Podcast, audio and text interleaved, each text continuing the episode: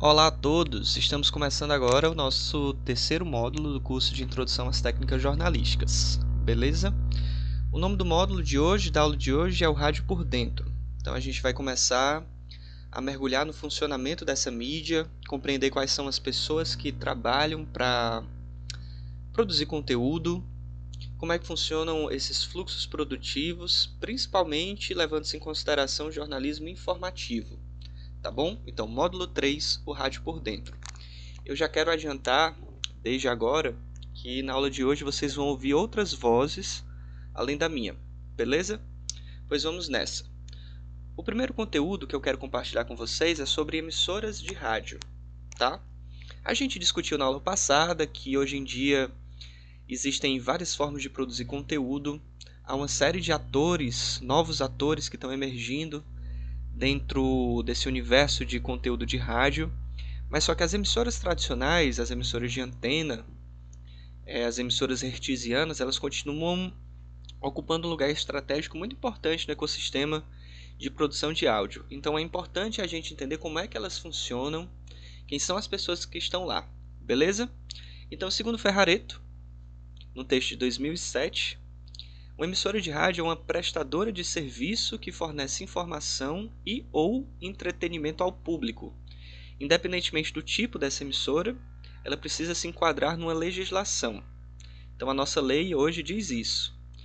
É que para você manter uma emissora de rádio, você precisa seguir uma série de passos, você precisa de algumas autorizações que são bastante específicas, estão todas previstas em lei. Beleza? Em geral, dentro de uma emissora de rádio, digamos assim, bem tradicional, você pode encontrar alguns profissionais que estão envolvidos ali no funcionamento daquela organização.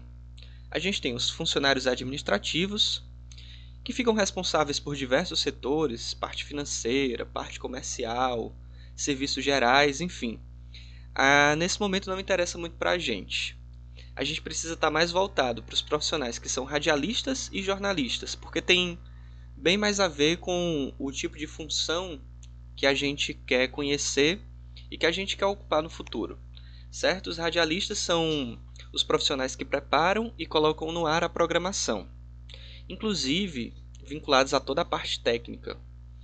E os jornalistas são aqueles que coletam informação, realizam entrevistas, produzem conteúdo, seja em formato de notícia, de comentário, de editorial, de reportagem, de entrevista, e também realizam a edição. Então a gente tem aí uma diferença que ela precisa ser respeitada entre as categorias. Apesar de que em muitas vezes, em alguns casos, a gente percebe empresas que contratam jornalistas como radialistas ou radialistas como jornalistas, o que não deveria acontecer. Tá bom? São categorias separadas e é, as funções exercidas pelos jornalistas, essas funções específicas, elas precisam ou pelo menos deveriam ser reservadas aos profissionais dessa área. Beleza? A gente falou de emissoras de uma forma geral, deu a definição e agora a gente precisa saber que existem vários tipos de emissoras, tá? Eu vou partir aqui para uma classificação feita também pelo Ferrareto no mesmo texto, que é um livro dele. A gente tem, por um lado, as emissoras comerciais, que constituem é, aquelas que são mais visíveis hoje em dia, tá bom? São empresas que têm objetivo de lucro. Inclusive, quando mais à frente vocês forem estudar teorias do jornalismo, é, vocês vão se deparar muito com essa questão de compreender que a maior parte das notícias ela é produzida dentro de espaços que são espaços comerciais. São produzidas por empresas que tem um objetivo de lucro. E aí a gente pode imaginar quais são as consequências desse objetivo de lucro dentro da produção das notícias. A partir do momento em que a notícia acaba sendo a mercadoria, uma das mercadorias é, que saem desses espaços que são espaços empresariais. Não só as emissoras de rádio, mas também as emissoras de TV, os grandes portais da internet, os jornais e as revistas impressas, tá bom? Então, as emissoras comerciais são aquelas empresas que têm objetivo de lucro. E aí, para isso, elas abrem espaços publicitários na programação. Também retomando a aula passada, Vamos lembrar que desde o começo da década de 30 que a publicidade ela é permitida no rádio e foi inclusive a inserção da publicidade que mudou a cara da rádio, passando de algo muito amador e elitista para produções opulentas e extremamente populares, certo? Então, o, as emissoras abrem espaço para programação, conseguem recursos e verbas com isso, e aí o ouvinte ele não recebe só a programação, seja musical, seja jornalística, seja de esporte o ouvinte ele recebe a programação em si e a publicidade que vem junto. E é assim que as emissoras é, conseguem essas verbas, conseguem os recursos para se manter. As emissoras comerciais elas podem ser de vários tipos. Podem ser completamente jornalísticas, podem ser mais musicais, podem ser populares, podem ser religiosas, podem ser uma mistura de tudo isso. Tá bom? Então elas podem ter todas essas características ou alguma dessas características principal, principais. E aí, se uma emissora for maior, dentro de uma mesma emissora você encontra vários departamentos. Além dos departamentos é, comerciais, departamentos de operação, vocês têm a, aqueles departamentos que são mais especificamente ligados à produção de conteúdo. Departamento de produção, departamento de notícias, departamento de esportes, beleza? Essa é uma característica forte das emissoras comerciais quando elas são maiores. Então é necessária essa divisão em departamentos para que cada equipe fique responsável por um tipo de, de produção de conteúdo ou pela realização de determinada tarefa. Tá bom? É importante vocês saberem também que para existir uma emissora comercial precisa de uma concessão do governo federal, uma concessão do Estado, que ela é válida por 10 anos, podendo ser renovável por mais 10 anos. Então, é, a cada 10 anos é preciso que haja uma renovação dessa concessão. Isso também vale para as emissoras de TV, tá bom? E aí, quando a gente vai procurar lá a legislação, há uma série de requisitos que precisam ser cumpridos pelas emissoras comerciais para que elas mantenham essas concessões, ou pelo menos deveriam ser seguidas. Algumas recomendações que deveriam ser seguidas, mas nem sempre o são. Tá bom? Beleza? Vamos partir aqui para a próxima. O outro tipo de emissora, dentro da categorização do Ferrareto, é a emissora educativa. Então a gente já passou pela emissora comercial, agora a gente está falando de emissoras educativas. Ao contrário do primeiro tipo, esse tipo de, de, emissora não tem fins lucrativos, não pode ter fins lucrativos. Então não se constitui enquanto empresa. Ela é mantida pelo Estado, seja União, seja governos estaduais ou municipais. Também pode ser mantida por fundações ou universidades. Inclusive, a gente tem aqui um caso bastante relevante para a nossa realidade, que é o caso da Rádio Universitária, a FM 107,9 da Universidade Federal do Ceará. Eu acho que todos vocês conhecem. É uma emissora já bastante tradicional aqui no Ceará, que tem muito alcance, muita penetração e ela é muito respeitada no nosso meio. Os programas de uma rádio educativa têm de ter finalidade educativo-cultural. Eu trouxe inclusive aqui a programação da rádio universitária para vocês verem como é, todos os programas eles buscam esse, esse teor educativo-cultural. Há inclusive programas jornalísticos. E elas também precisam de uma autorização junto ao Ministério das Comunicações. Beleza? Então a gente já falou agora de rádios comerciais, rádios educativas nós temos também as rádios comunitárias, continuando na classificação do Ferrareto. Esse tipo de emissora passou a ter existência legal, passou a ter previsão na legislação em 1998, a partir da Lei 9612. Elas também precisam de, um, de uma outorga, ou seja, de uma autorização do Poder Executivo para funcionar. Elas necessariamente precisam operar em frequência modulada, são FM, com baixa potência e cobertura restrita, tá? Porque o alcance dessas emissoras, elas tende estar, o alcance precisa estar restrito à comunidade ou ao bairro no qual elas estão inseridos. Inclusive, se você for lá na legislação também, a própria lei fala que elas devem atender essas comunidades. Então elas precisam estar circunscritas a esse espaço geográfico, tá bom? Eu trouxe aqui até alguns pontos do artigo 3 dessa lei para que vocês entendam um pouco melhor qual deve ser ou qual deveria ser a finalidade de uma rádio comunitária. O que é que ela precisa fazer? Ó, dá oportunidade à difusão de ideias, elementos de cultura, tradições e hábitos sociais da comunidade. oferecer mecanismos à formação integração da comunidade, estimulando o lazer, a cultura e o convívio social. Elas precisam também prestar serviços de utilidade pública, integrando-se aos serviços de defesa civil sempre que necessário.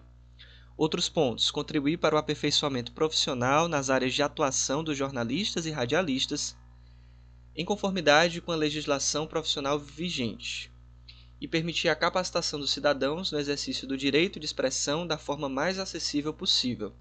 Inclusive, tem esse destaque aqui que eu acho muito interessante, que eu vou ler para vocês.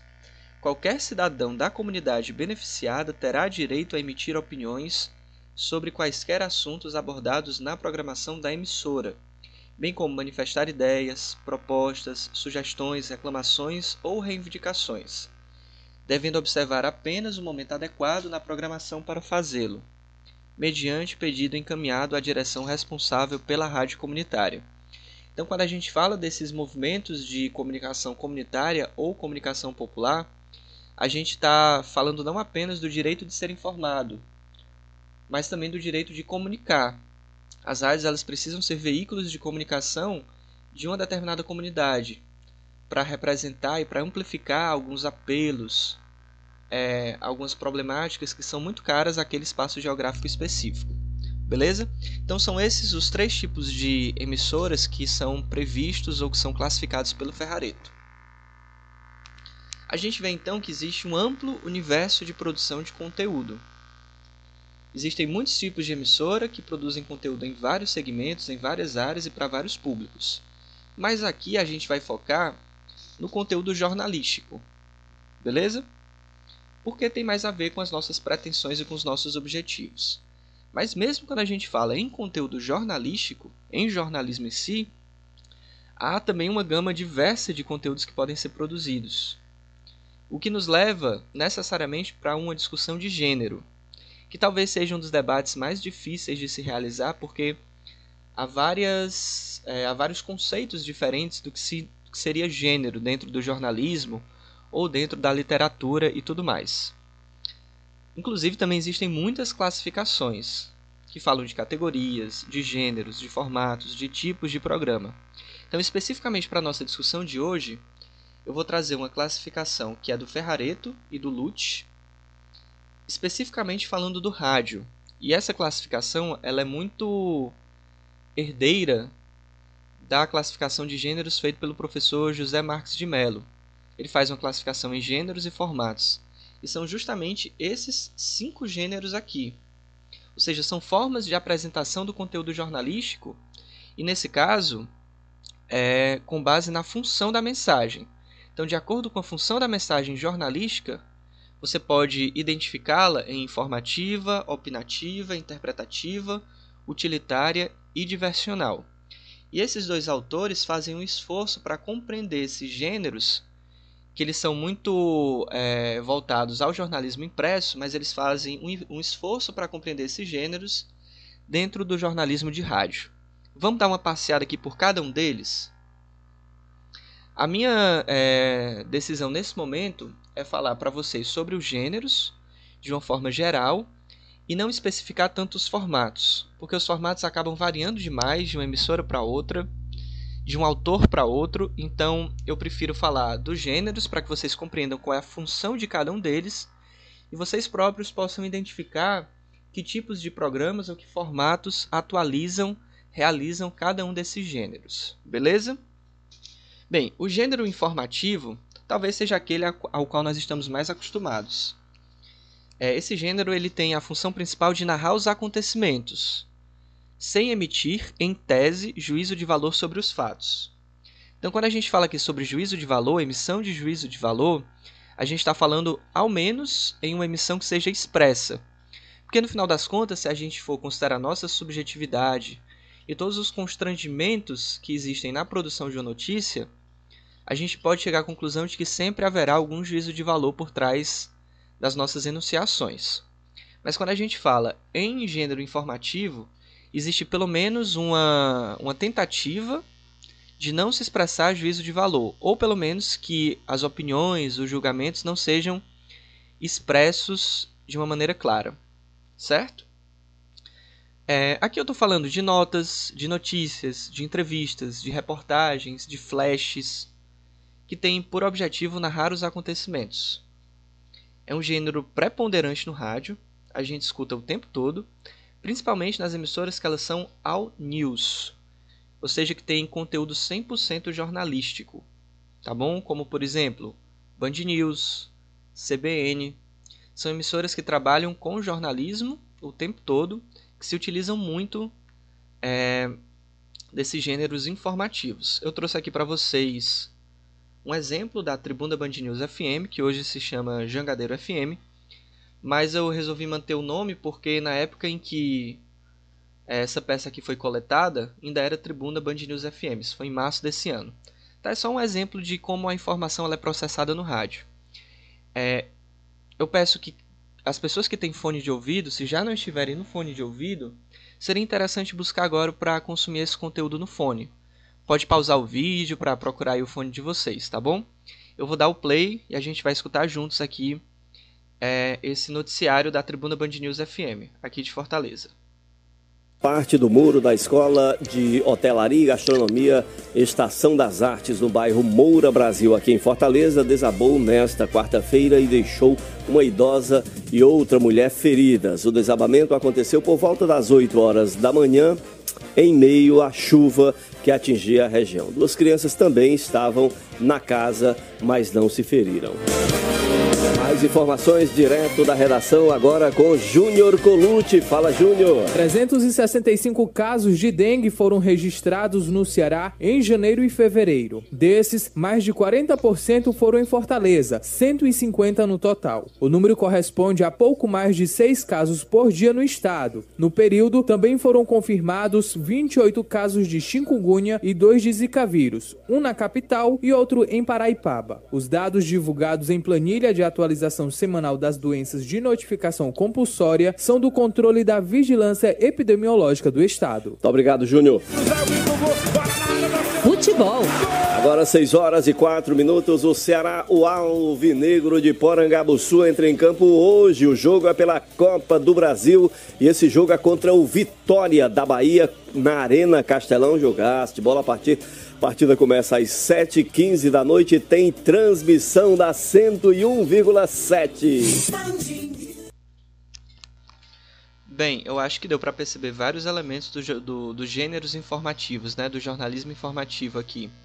Principalmente considerando é, esse jornalismo hard news, né, de notícias quentes, a gente percebe a entonação do locutor, o Lucas Leite, o uso de trilha sonora, inclusive é, sobe som e desce som para demarcar os momentos, demarcar a mudança de temática. É, ele começa lendo uma, uma, notícia e depois ele passa para um produtor, um repórter que está na redação, para dar dinamicidade, multiplicidade de vozes ao noticiário. Então são todos elementos muito fortes desse gênero informativo que ele é mais factual inclusive a trilha sonora bem animada que vai pontuando é, o desenvolvimento da leitura. Eu sugiro que vocês percebam bastante, talvez até escutem de novo esse, esse tipo de construção textual, porque daqui a, a algumas aulas, daqui a duas semanas, a gente vai começar a treinar elementos que são justamente nesse formato aqui, tá bom? Passando para o gênero opinativo. O gênero opinativo, agora sim, ele precisa expor de maneira clara os gêneros, os formatos do gênero opinativo. Eles precisam expor de maneira clara o pensamento da empresa ou do jornalista. O que vale aqui é de fato a expressão desse juízo de valor. Você precisa ter um ponto de vista marcado, certo? Um, um, de fato, uma opinião, uma tomada de posição sobre determinado acontecimento, é, sobre a conjuntura e tudo mais. É isso que caracteriza a opinião no jornalismo. A gente tem aqui como formatos possíveis os editoriais, os comentários. Comentários são muito fortes dentro do jornalismo de rádio, muito fortes mesmo. E, e muito, muito presentes. A gente tem também programas de debate, programas de painel. Eu trouxe aqui para vocês como exemplo um comentário do Juca Kifuri, que é um jornalista esportivo, se chama Momento do Esporte da Rádio CBN. Foi de um dia desses. Vamos ouvir aqui e percebam o teor é, judicativo. Como ele julga, como ele dá opinião, como ele deixa claro o ponto de vista dele no texto. Momento do Esporte com Juca Kfouri.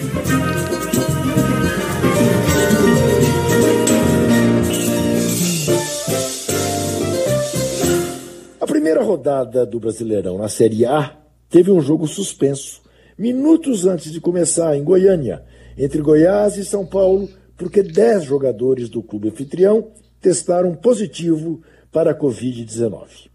Mas, para o secretário menor da CBF, Walter Feldman, tudo correu muito bem, apesar de também ter havido problemas em jogos da Série B, com jogo realizado com jogadores que testaram positivo, e da Série C, também com cancelamento do jogo entre o 13 da Paraíba e o Imperatriz do Maranhão.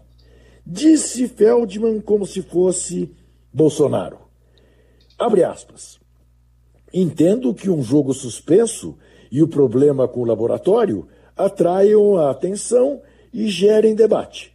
Mas foram casos muito específicos, num universo de 25 jogos em todas as séries do Campeonato Brasileiro que se iniciaram neste fim de semana. O balanço é positivo. Tivemos sucessos em todos em todas as outras operações. Fecha aspas. Feldman, na verdade, é apenas mais um a querer normalizar o anormal. Em nenhum outro país do mundo em que o futebol voltou aconteceu alguma coisa parecida. E em todos, a curva da pandemia já estava na descendente, ao contrário do que acontece por aqui.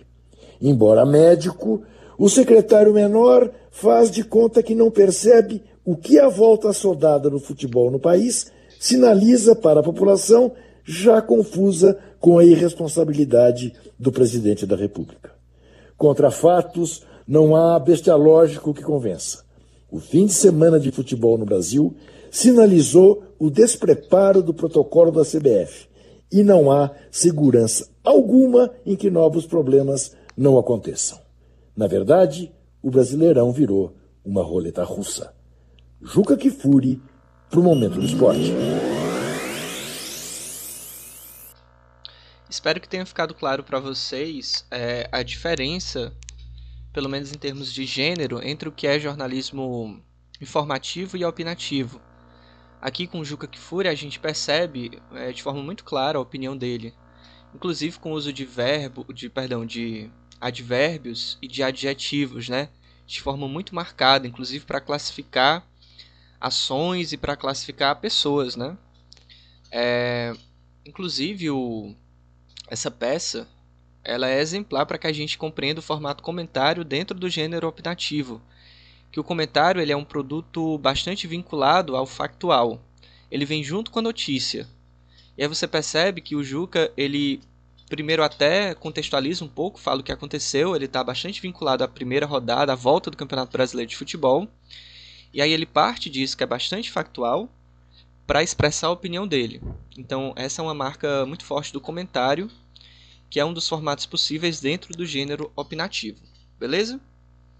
Continuando, a gente tem os gêneros, os, o gênero interpretativo, que pode ser atualizado a partir de grandes reportagens, de reportagens especiais, de dossiês. A função aqui é determinar o sentido dos fatos, oferecendo um quadro completo e complexo da situação. Então a gente não está mais naquele terreno de apenas narrar o que acontece, com estreita vinculação à factualidade, mas o importante aqui no jornalismo interpretativo é contextualizar, é aprofundar os assuntos, é fazer conexões, ampliar qualitativamente a abordagem. Tá? Então, de fato, a gente precisa de um, um, um tratamento vertical um tratamento profundo para que a gente fale em interpretação no jornalismo, tá? Eu sugiro que vocês deem uma olhada depois, não agora, porque, enfim, são reportagens longas, mais longas, né? Até pela necessidade de aprofundamento. É, na Rádio Senado, se vocês entrarem no site da Rádio Senado, há toda uma página só de reportagens especiais, como por exemplo, 30 anos da comunidade brasileira no Japão, e o machismo na primeira lei escolar do Brasil. São todas reportagens muito interessantes que têm entre 25 e 30 minutos por aí. Às vezes eles dividem em partes e que são exemplos possíveis de jornalismo interpretativo. Então quem é, tiver mais curiosidade para compreender como é que funciona, como é que funcionam essas reportagens mais profundas, reportagens especiais, eu sugiro é, dar uma olhada na página da Rádio Senado, beleza? Continuando aqui no nosso mergulho pelos os gêneros possíveis, a gente chega ao gênero utilitário.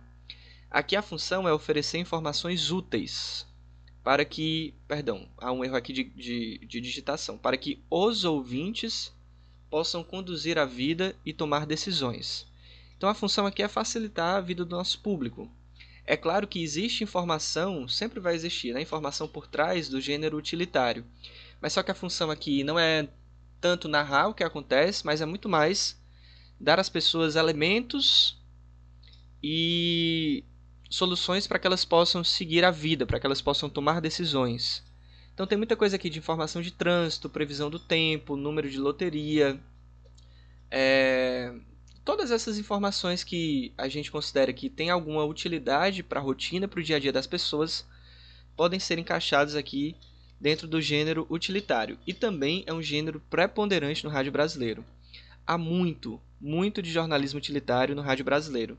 Inclusive eu trouxe dois exemplos, o Seu Caminho da Tribuna Band News, que agora é Jangadeiro Band News, e o Tem Vaga da Band News FM, que é a rede, né? A Jangadeiro é a Band News aqui no Ceará e a Band News FM é a rede que tem suas filiadas em todo o Brasil. Vamos ouvir aqui os exemplos. Vamos lá, informações de trânsito numa cidade que tem chuva, tem buraqueira, tem tudo. Vamos lá, Nonato. Nesse momento, dando um giro aqui na cidade, a situação lá na Dom Manuel deu uma melhorada, ah. assim como lá na 116, viu? O trânsito lá já voltou a fluir. Mais cedo estava com problemas, né? Mas lá na Avenida Pontes Vieira, para você motorista que vai no sentido Benfica, tem lentidão já a partir do cruzamento com a Barão de Estudas. E para você que vai no sentido Dionísio Torres, essa lentidão começa ali antes do encontro com a desembargador Moreira. Na 13 de maio também tem lentidão para quem vai no sentido Benfica até a Carapinima. 10 horas e 24 minutos é hora do futebolês. Então vocês percebem que, é claro, eles veiculam informação, eles estão falando de pontos que estão mais ou menos congestionados. Mas a principal função desse tipo de mensagem é ajudar o motorista, a pessoa que está no carro, a construir os seus caminhos diários, a saber por onde ir, por onde, por onde não ir, qual caminho escolher. E aí fica bastante claro o teu utilitário desse tipo de, de mensagem. Vamos escutar aqui o segundo exemplo, que é de vaga de emprego. A Embracon, administradora de consórcio, está com 80 vagas abertas em todo o Brasil. As contratações são para os cargos de vendedor, analista, assistente administrativo, auditor, auxiliar, consultor, coordenador de cobranças e supervisor comercial de parcerias e de vendas. Os interessados devem acessar o portal da empresa para se candidatar e obter mais informações sobre a descrição das funções de cada vaga. O site é embracom.com.br. Embracom se escreve com N de navio no final.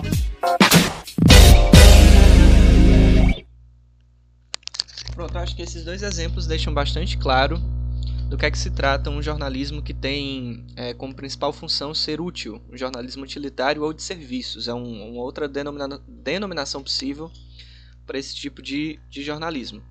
E por fim a gente chega ao gênero diversional.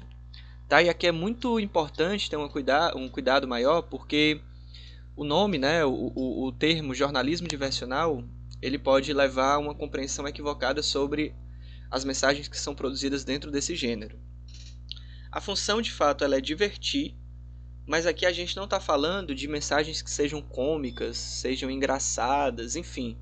Não é diversão nesse sentido, mas são mensagens que elas divertem pela forma, que elas são trabalhadas de uma forma mais detalhada, que trazem elementos próximos à literatura, ao jornalismo literário ou até à ficção, com construção de grandes paisagens sonoras, enfim há um tratamento bastante refinado da forma dessas matérias, de maneira que seja prazeroso ouvi-las. Então, é diversional nesse sentido, de tentar ultrapassar o relato puro e simples e trazer elementos estéticos, inclusive para a construção das mensagens. Ele é um gênero mais raro dentro do jornalismo, principalmente o jornalismo factual, porque demanda mais tempo de produção. São reportagens maiores, são peças maiores e que precisam também de uma edição muito apurada. E hoje em dia edita-se menos do que se editava antes. Então é raro você encontrar exemplos dentro do, do jornalismo radiofônico factual. Tem um exemplo muito legal, que não é dentro de uma emissora, é um projeto que está no site à parte, enfim, é um projeto à parte. O projeto Humanos, Sugiro que vocês deem uma olhada no site, tem muita coisa bacana. Eu trouxe aqui só um trechinho de uma peça que se chama O Seu Diamante. É só o começo, tá?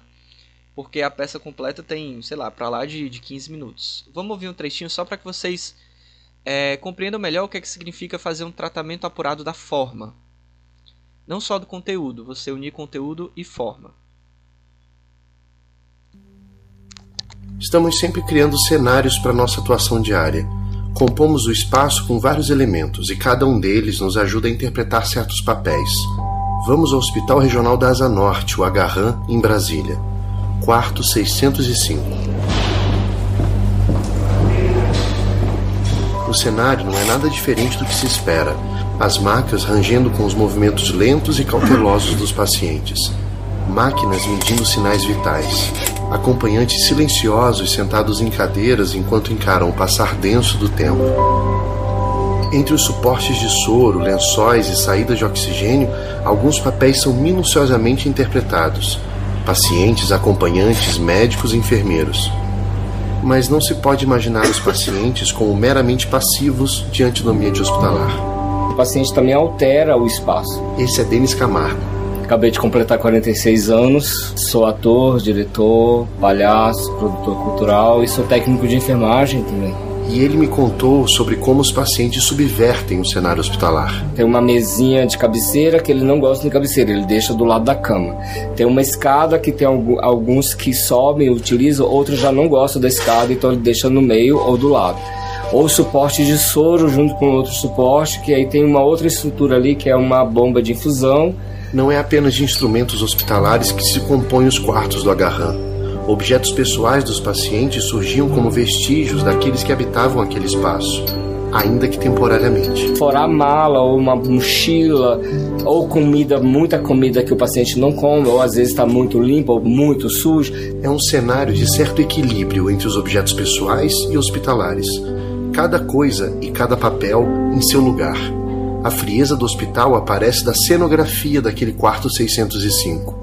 E então, um novo objeto cênico ajuda a subverter todas essas identidades.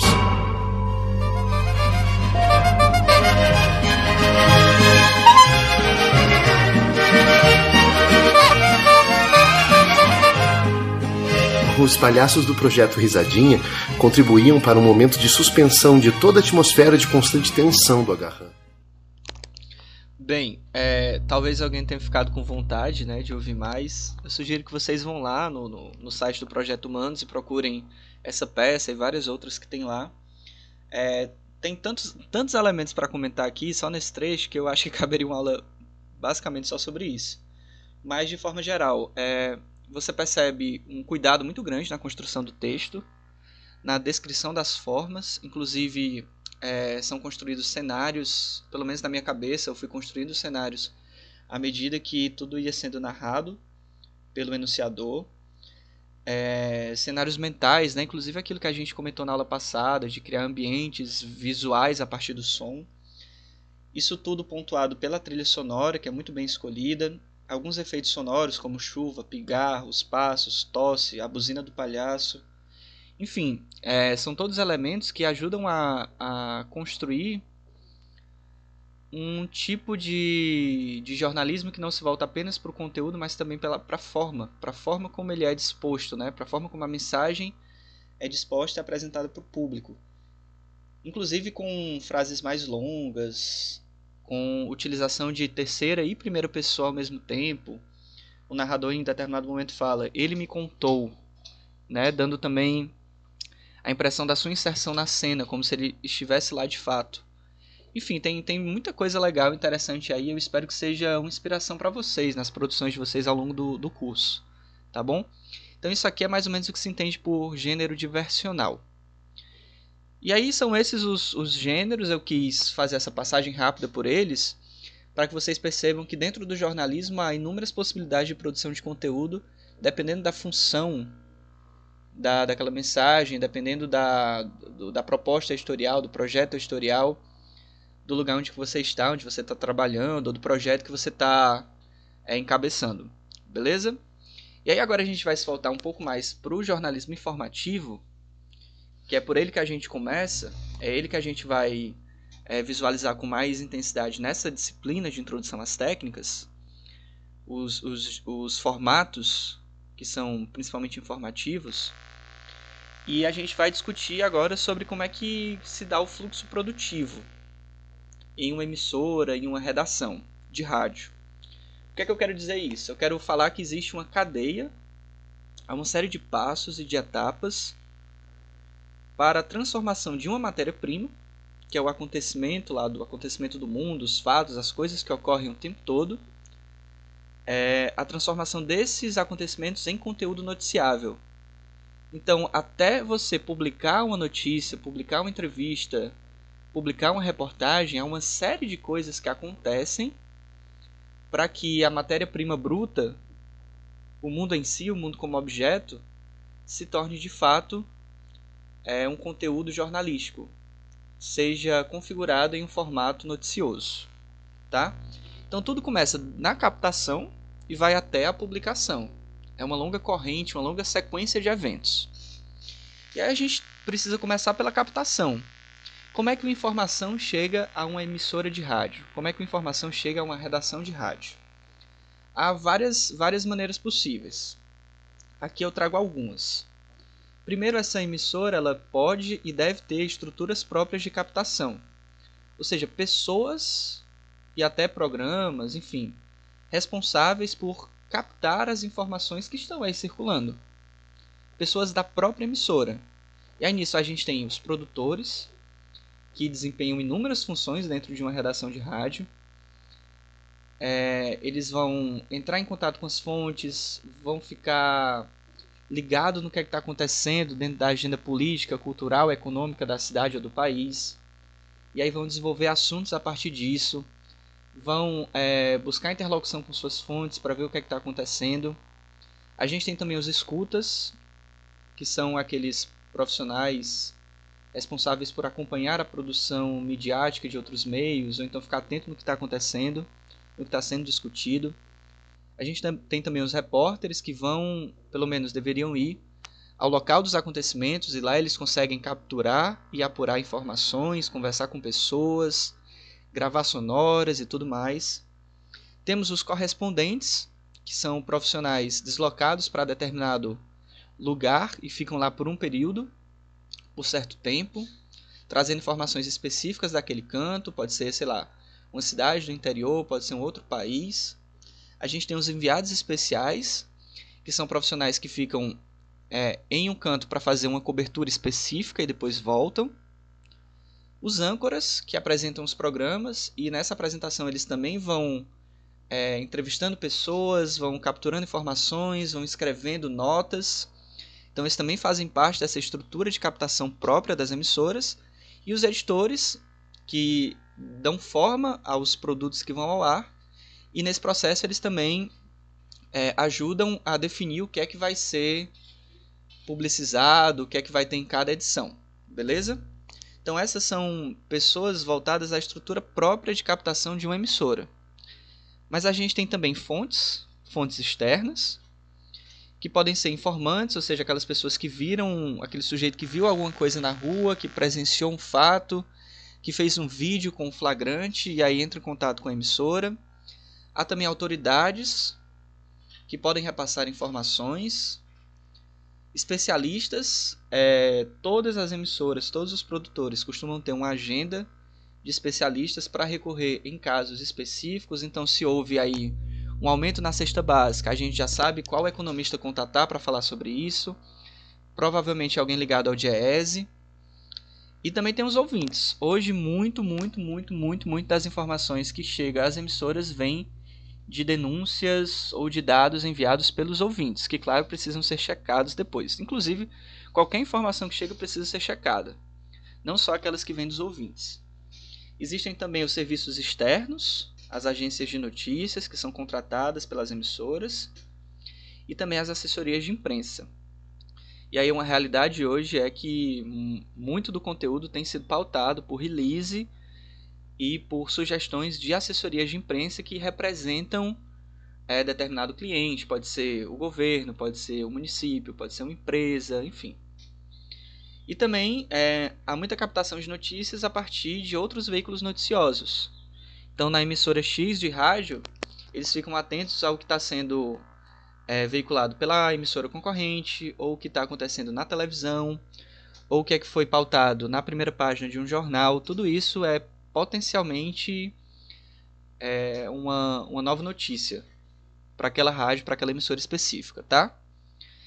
E aí, a partir do momento que você se depara com um fato ou com informação que ela é considerada noticiável a partir de uma série de critérios de noticiabilidade, você precisa decidir o que fazer com isso. Uma das possibilidades é checar sempre e retrabalhar aquela informação dentro da própria redação. Então você recebeu uma nota oficial do governo do estado e aí um, um produtor ou editor ou âncora reescreve aquela nota, primeiro checa a informação e reescreve aquela nota para uma linguagem radiofônica e publica. E aí já vai para o noticiário. Ou então recebeu um release e acha que, que rende, pode ligar para algumas pessoas para confirmar uma coisa, para adicionar outro aspecto e ali dentro da redação mesmo já transforma aquilo em notícia. Ou então, é, não sei, hoje, por exemplo, é dia de São Pedro, tá? Vamos supor. E aí você quer fala, fala, fazer uma, uma matéria, melhor, é Semana Santa.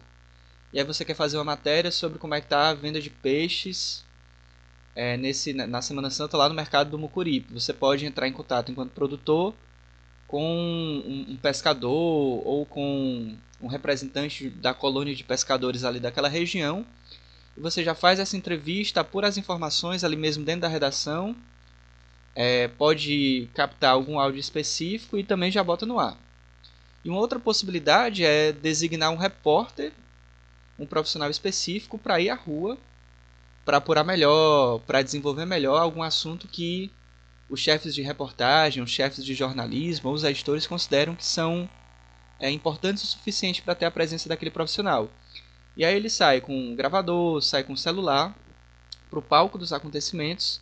Ele pode tanto entrar ao vivo, ali direto do lugar onde as coisas estão acontecendo, como ele pode capturar os dados, as informações e os áudios e depois transformar isso em uma reportagem. Com o off dele, o texto dele, mesclando com sonoras, que são trechos de entrevistas com outras pessoas, trazendo um pouco do som ambiente também. Então é mais ou menos assim que funciona. Você tem a captação, a transformação disso em notícia, depois a edição, se for o caso, alguém que vai dar forma àquele material e que vai encaixar dentro do noticiário, pensando em que momento aquilo deve ser publicado, e por fim existe a veiculação, a publicação em si, que é o momento em que é, acaba-se toda essa corrente e aquele fato que foi transformado em notícia, ele é liberado, ele é publicizado para o público, tá bom?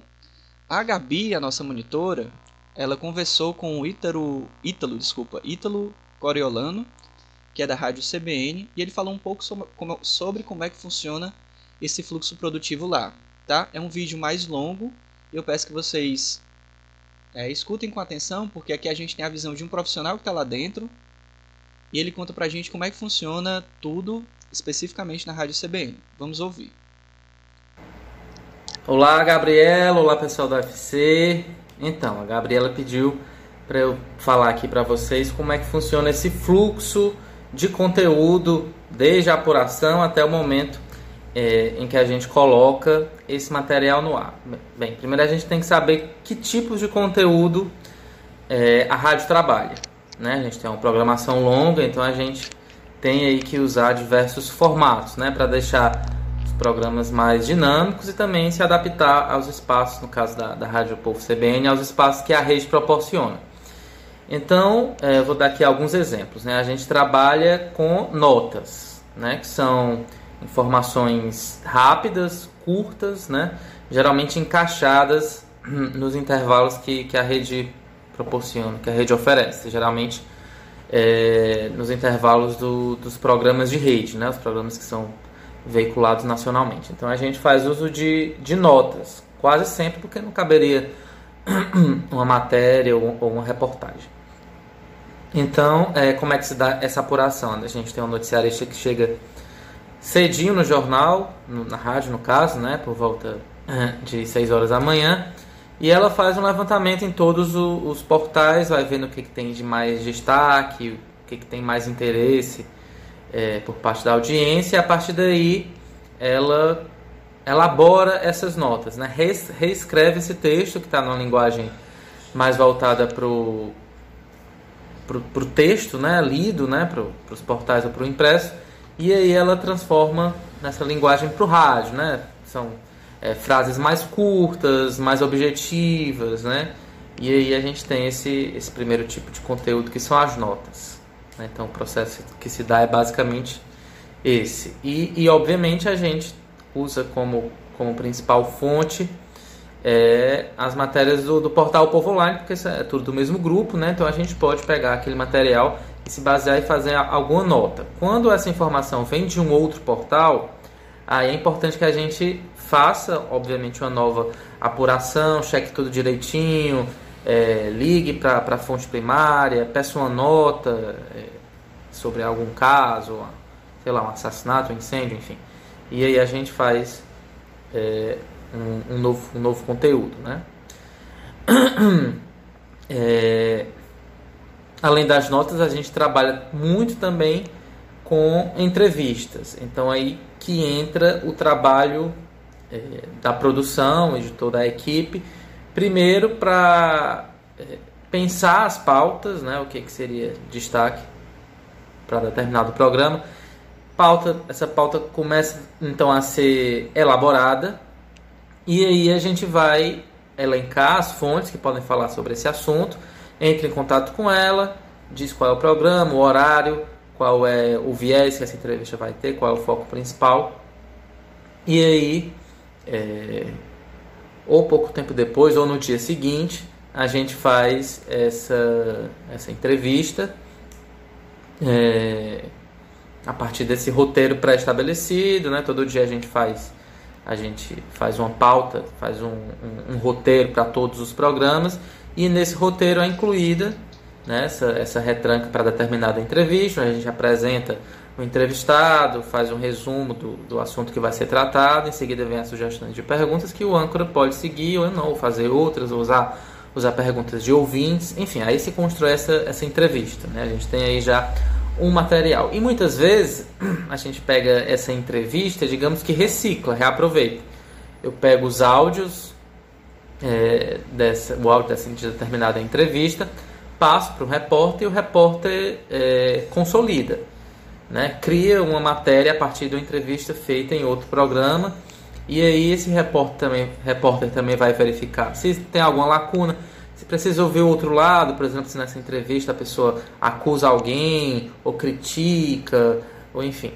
E aí a gente é observa toda a situação e, caso havendo necessidade, procura o outro lado e inclui é, nesse novo material, nessa nova matéria. Então a entrevista ele é um outro formato, além, obviamente, das reportagens, né, que a gente é, também define em reuniões, ou o próprio editor, no meu caso, é, é, detecto aí algum assunto do momento e peço para o repórter desenvolver é, esse assunto. Por exemplo, retomada da economia, como é que é, os salões de beleza estão lidando com essa situação, como é que está o movimento e tudo mais. Então eu pauto o repórter com essa ideia, sugiro alguma fonte e aí ele desenvolve é, essa matéria, faz a própria apuração, coleta sonoras, pesquisa os dados, reúne tudo, é, escreve a matéria, depois eu leio, o outro editor lê,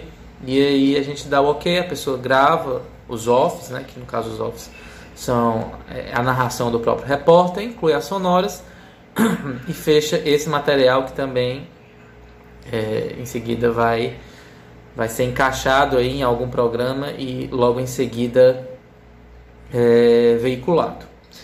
A gente trabalha também com consolidadas ao vivo. O que seria essa consolidada ao vivo? A gente tem uma informação, recebe áudios, por exemplo, do governador Camilo Santana anunciando a nova fase de retomada da economia. Então a gente faz como se fosse uma reportagem ao vivo. A gente lê algumas coisas, depois solta essa sonora do, do governador, depois lê mais informações, solta um outro trecho e assim conclui é, essa informação geral ao vivo. Né? Esse é outro formato é, de conteúdo jornalístico que a gente leva ao ar é, diariamente.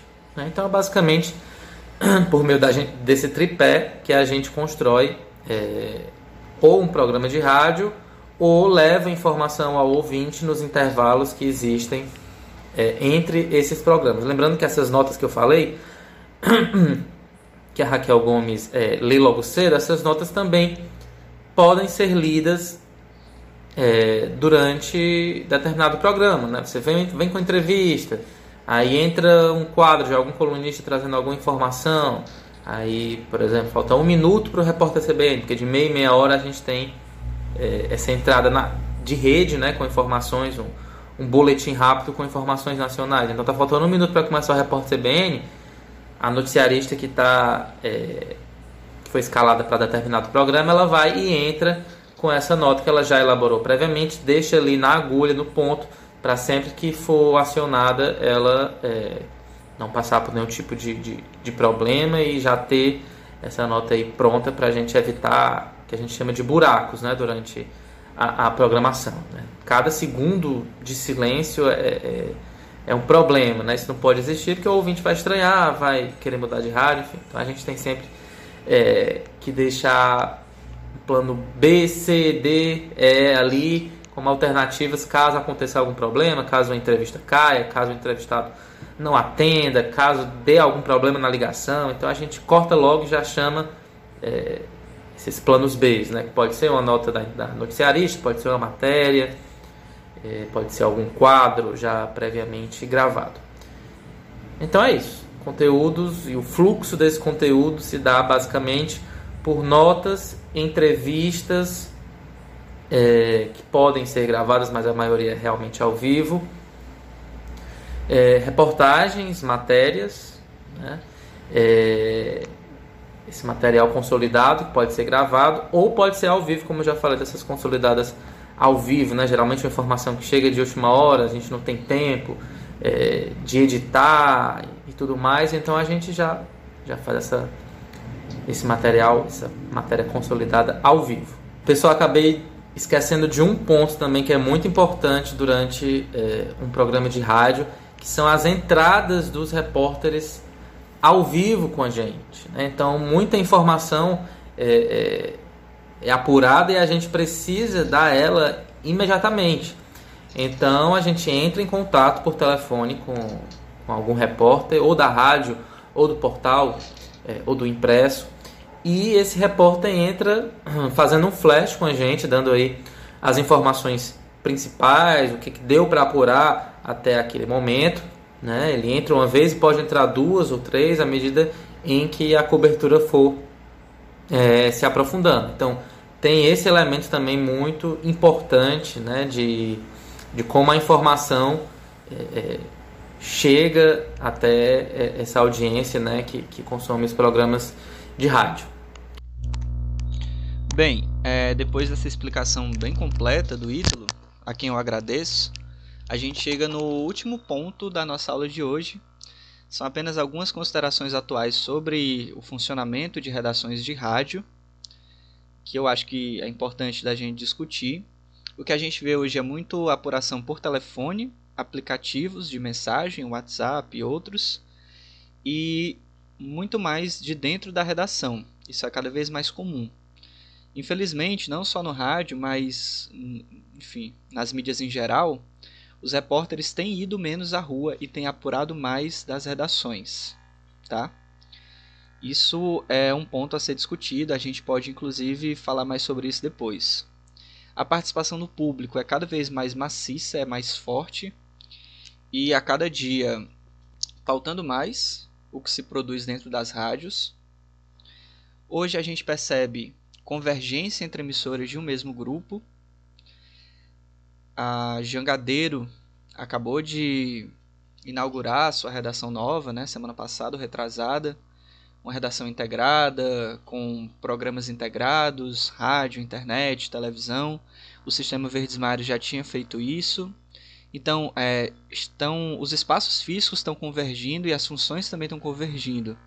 A divisão entre linguagens fica cada vez mais, mais complicada de você perceber o que é que hoje é um profissional de rádio, o que é que é um profissional de TV, o que é que é um profissional de impresso certo? Isso, isso faz com que os jornalistas precisem ser cada vez mais multifuncionais. Eu acho que vocês já devem ter ouvido muito isso.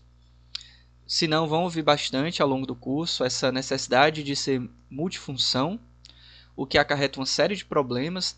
São, são, são coisas, assim, são aspectos que a gente também precisa discutir ao longo do curso.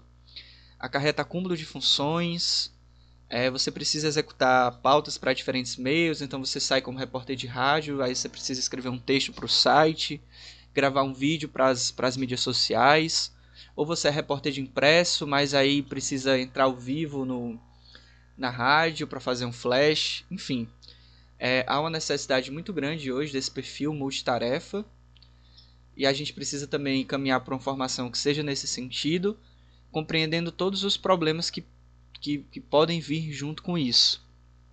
E uma última característica é a, a execução de muito mais material ao vivo hoje do que gravado. Certo? Inclusive o Ítalo falou disso, né? Que se entra muito mais ao vivo do que se escreve o texto para ser editado depois.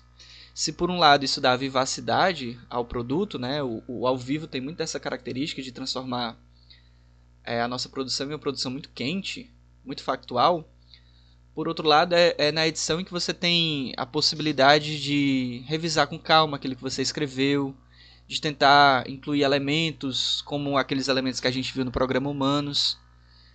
É justamente na edição que você consegue fazer ou da forma a reportagens mais aprofundadas, mais bem trabalhadas, de jornalismo interpretativo ou diversional. Tá? Então a gente vive hoje nesse é quase uma obrigatoriedade de produção ao vivo o tempo todo. E aí, para de fato finalizar nossa aula, a Gabi também falou com o Elon Nepomuceno, que é um profissional da Verdinha. Aqui são nossas referências. E aí ele comentou a visão dele sobre essa questão de convergência, né, de, de, redações convergentes e como é que funciona lá no sistema Verdes Mares. Vamos escutar aqui um trecho. É, hoje eu acho que o que, que nos ajuda muito é o formato que o sistema Verdes Mares tem hoje, né, de organizar a redação. Hoje a gente tem uma redação integrada, que quer dizer isso, né? É, todos os veículos, TVs, rádios, é, jornal né, impresso, portais da internet, todos se concentram num, num, espaço só, né, a redação integrada. Então, todas as informações que chegam, chegam aos veículos, né, todos têm acesso. Então, o processo de checagem não é só para um veículo, né, serve para todos os outros. Então, é um trabalho realmente conjunto que dá muito resultado, né?